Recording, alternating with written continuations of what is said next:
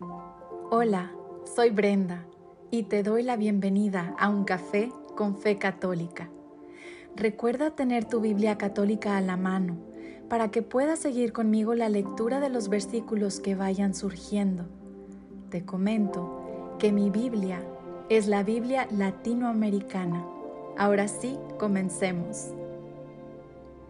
Alrededor del 2016, recuerdo haber visto un video documental acerca de los cristianos perseguidos en Medio Oriente por el grupo extremista ISIS. Fueron imágenes que destrozaban el corazón. Cámaras de seguridad en las iglesias que mostraban explosiones espontáneas, cristianos capturados y al no negar su fe y convertirse al Islam, eran quemados vivos, decapitados, crucificados. Lloré mis lágrimas nublaron mis ojos hasta que casi al final una religiosa argentina, enviada allá a Siria para ayudarlos, toma la palabra y dice, aquí los cristianos están dando testimonio todos los días de su amor por Cristo. Les obligan con la pistola en la sien que renieguen de su fe o morirán. Ellos no entienden que para nosotros la muerte no es el fin, sino el comienzo. Asisten a las iglesias aunque pueda ser su última vez.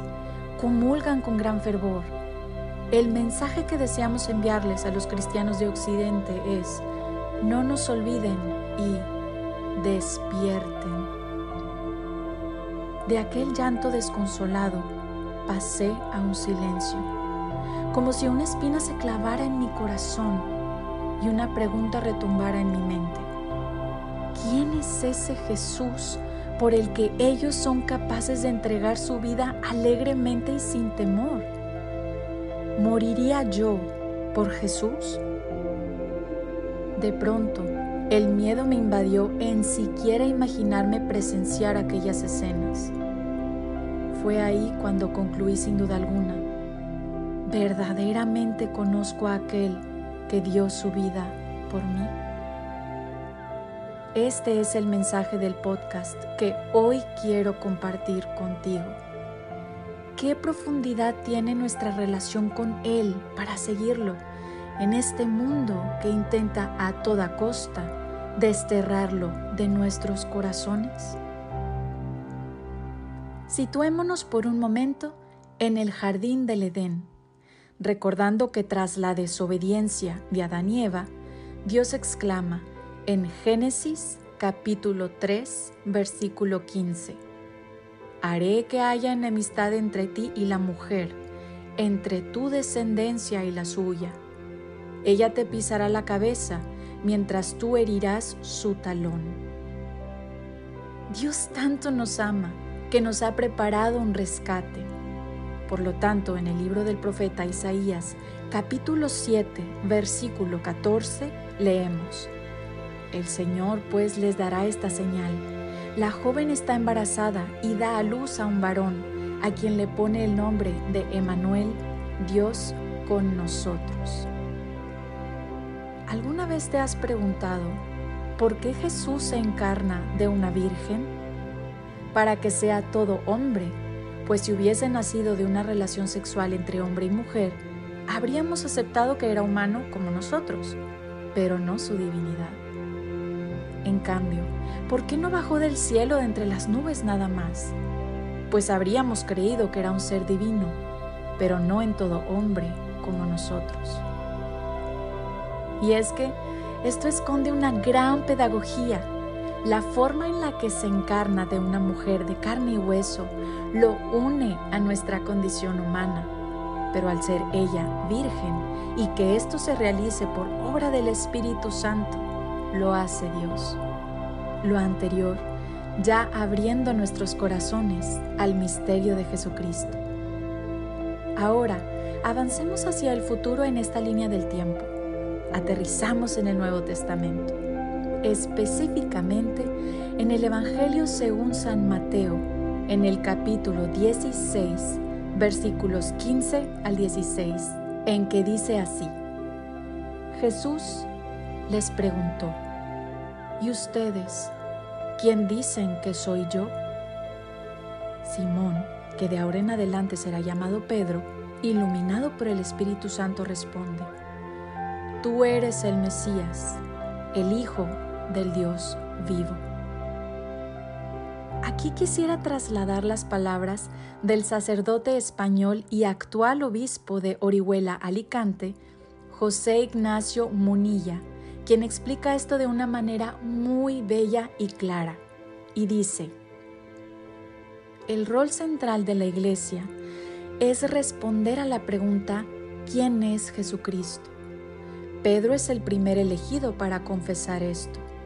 La Iglesia a lo largo de los siglos y entre herejías se fortalece. Por ello, en sus concilios ha confesado la identidad de Jesús. Las dos naturalezas de Jesús no están mezcladas juntas, ni están combinadas en una nueva naturaleza Dios-hombre. Están separadas, pero funcionan como una unidad en la persona de Jesús. No se opone una a la otra, sino que actúan en perfecta armonía. Esto es llamado la unión hipostática. Tras el diluvio, el arco iris es un símbolo una metáfora de lo que sería Jesús. Él es ese puente, ese arco iris, por lo que Dios cruzó la infinita distancia entre la divinidad y la humanidad. Y también nosotros estamos llamados a recorrer ese puente y unirnos a Jesús en el cielo. Ese es el misterio de la encarnación, de Dios con nosotros, como significa el Emanuel Jesús se reveló a través de sus palabras y obras. Lo impresionante es que su momento culminante es su muerte y resurrección. En alguna ocasión me han preguntado, dice el obispo, ¿a Jesús lo mataron o fue Él quien entregó su vida? La respuesta correcta es que ambas son ciertas al mismo tiempo. Lo llevaron a la muerte, pues el mundo pecador y egoísta no soporta la santidad de un inocente. Pero por encima de estos acontecimientos, Jesús entrega su vida libre y voluntariamente.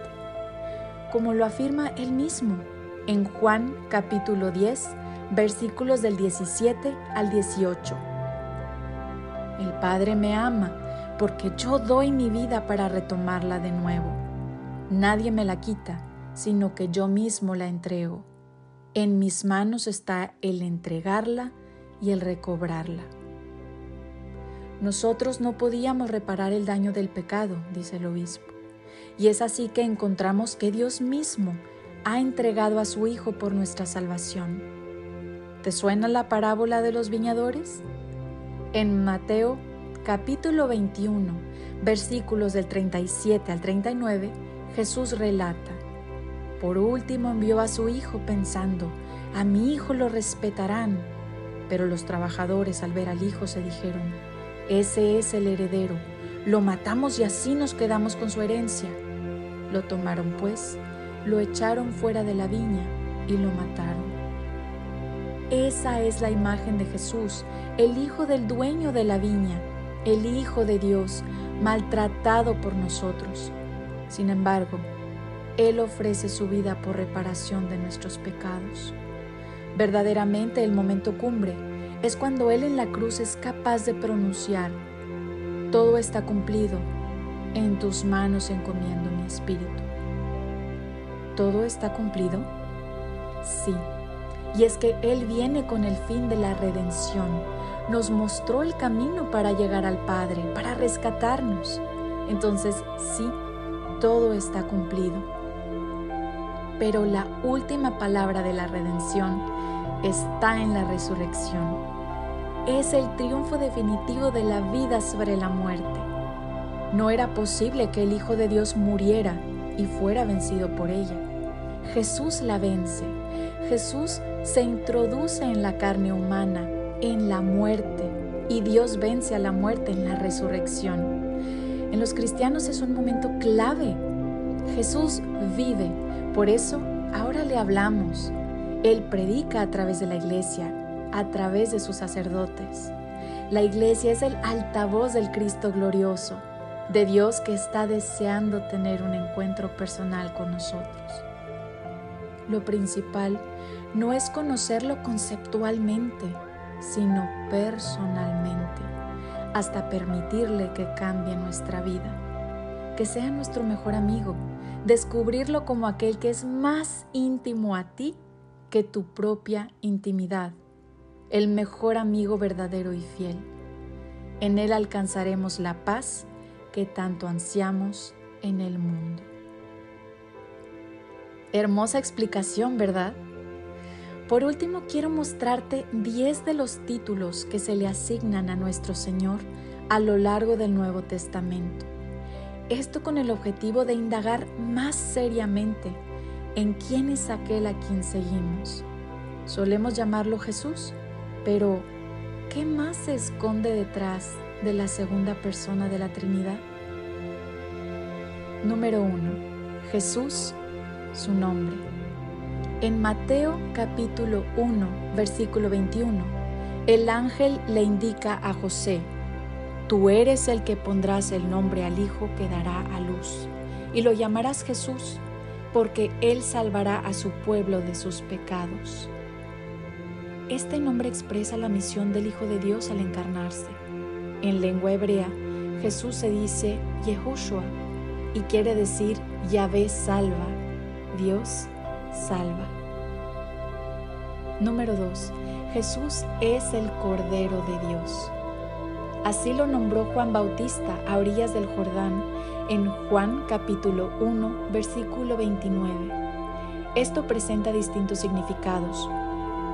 Tal vez Juan estaba indicándolo como el verdadero Cordero Pascual, como leemos en Éxodo capítulo 12 versículo 6.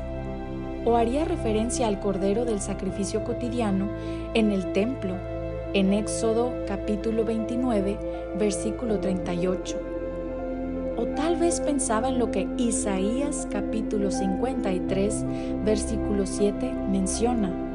Fue maltratado y él se humilló y no dijo nada. Fue llevado cual cordero al matadero como una oveja que permanece muda cuando la esquilan. En Primera de Corintios, capítulo 5, versículo 7, San Pablo escribe: Pues si Cristo es para nosotros la víctima pascual.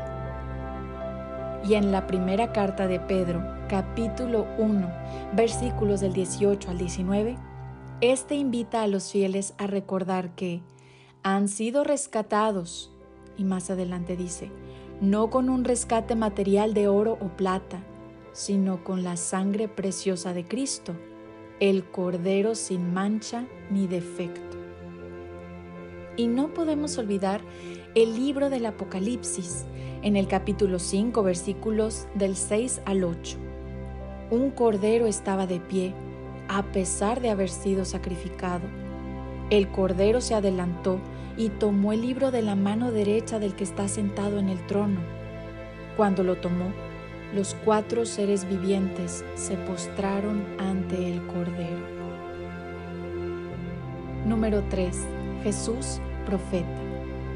En Mateo capítulo 21, versículo 11, la multitud exclama, Este es el profeta Jesús de Nazaret de Galilea.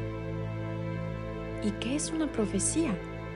es un conocimiento impreso en la mente del profeta mediante una revelación divina.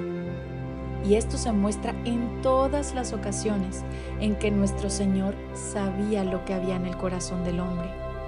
Algunos ejemplos son que conocía los pecados de la samaritana, lo que murmuraban los escribas cuando sana a un paralítico y la traición de Judas.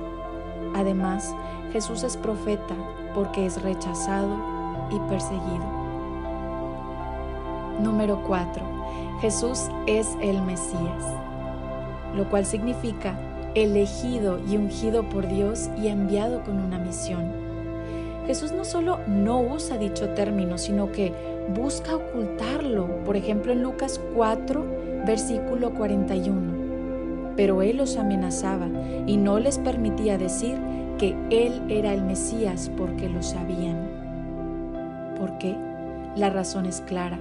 Y es que el Mesías que esperaban era un libertador, más en el sentido político nacional. No obstante, el mesianismo de Jesús es escandaloso, pues todo lo contrario, Él no lucha con ejércitos ni busca ser rey como los de este mundo. Número 5. Jesús es hijo de David. Jesús no se lo aplica a sí mismo, aunque tampoco lo niega cuando se lo dicen. Un ejemplo de ello lo vemos en Marcos capítulo 10, versículos del 47 al 48. Al enterarse de que Jesús era de Nazaret el que pasaba, empezó a gritar un ciego, Jesús, hijo de David, ten compasión de mí. Muchas personas trataban de hacerlo callar, pero él gritaba con más fuerza, Hijo de David, ten compasión de mí. Y observamos más adelante que Jesús lo llama y lo cura diciendo, tu fe te ha sanado. Jesús no elige adjudicarse este título porque tenía una gran connotación política en aquel tiempo y esta no era la misión que él tenía. Número 6. Jesús es el Hijo del Hombre. En Mateo capítulo 20, versículo 28, es evidente que su misión es redimir a la humanidad, perdonar los pecados, servir y consolar a los pecadores. ¿Sabías que Jesús emplea este título de Hijo del Hombre 82 veces en los Evangelios? Asimismo, se utiliza para mostrar que es verdadero hombre y porque sufrirá todo tipo de humillaciones. Número 7. Jesús es maestro. Queda claro que en muchas ocasiones se dice en el Evangelio que Jesús enseña a los discípulos y a la gente. De hecho, su vida pública se caracteriza por su enseñanza, por lo que parece bastante evidente designarlo como maestro. Él enseña en distintos lugares, por ejemplo, en la sinagoga en sábado y en el área del templo. En ocasiones se menciona su enseñanza realizada al aire libre plazas. Número 8. Jesús es el Señor. En el Evangelio de Mateo podemos ver en algunas ocasiones cómo es que los discípulos se dirigen a Jesús dándole el título de Señor, mientras que el resto, los de afuera, los que llaman a Jesús Maestro, son ellos. También el Evangelio de Lucas revela esta tendencia a reservar el uso del título maestro para los que son extraños al grupo de los discípulos, mientras que estos lo llaman Señor. Número 9. Jesús es el Hijo de Dios. En el Evangelio de Juan capítulo 1 versículo 18 leemos, Nadie ha visto a Dios jamás pero Dios Hijo único, el que está en el seno del Padre, nos lo dio a conocer. Más adelante, en el mismo Evangelio, capítulo 14, versículo 13, dice, Todo lo que pidan en mi nombre lo haré, de manera que el Padre sea glorificado en su Hijo. Finalmente, en Juan capítulo 5, versículos del 21 al 23, Jesús nos dice, como el Padre resucita a los muertos y les da vida, también el Hijo da la vida a los que quiere. Del mismo modo, el Padre no juzga a nadie, sino que ha entregado al Hijo la responsabilidad de juzgar, para que todos honren al Hijo como honran al Padre.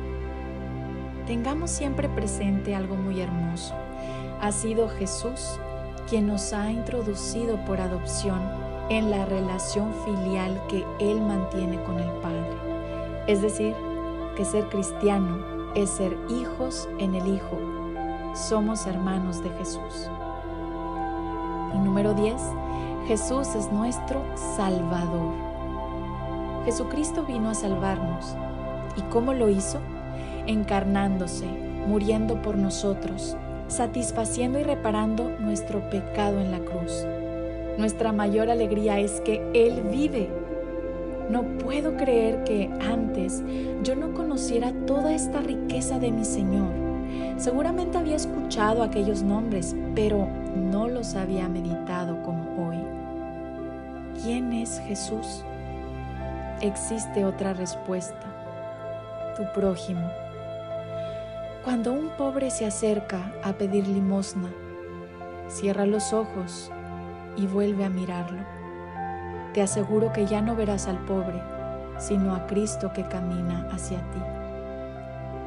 Contémplalo en la cruz. Los santos de nuestra iglesia siempre decían que la cruz es una escuela en la que se aprende humildad, obediencia y perdón.